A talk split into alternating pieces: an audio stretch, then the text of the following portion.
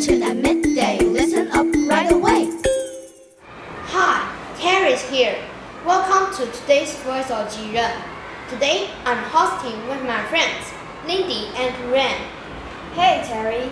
Welcome to Taiwan. How long are you staying here? Not long, only one week.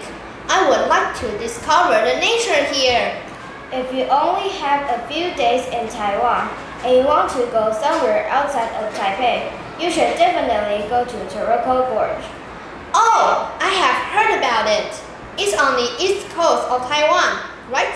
Exactly, on an island full of mountains, rainforests, beaches, and abounding natural beauty. Taroko Gorge might just take a top spot as the most beautiful scenic area in Taiwan. Sounds good. What does Taroko mean? Taroko means human being from the Truku tribal language.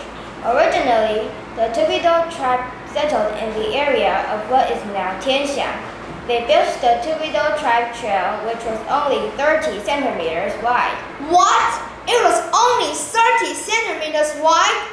Yes, in 1917, the Japanese expanded the original trail to 1.5 meters and forced Aboriginal tribesmen to carry goods along the trail to the east coast.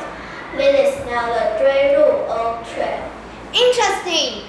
I know National Park is well known for its amazing marble cliffs and canyons carved out by the Liwu River.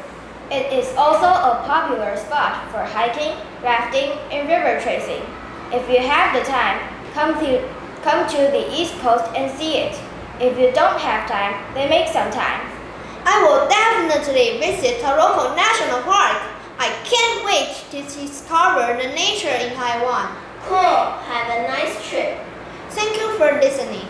I hope you are interested in today's topic. Let's discover more nature in Taiwan and stay tuned to Thursday's Voice of Jiren. Bye! Voice of Jiren. Learning every now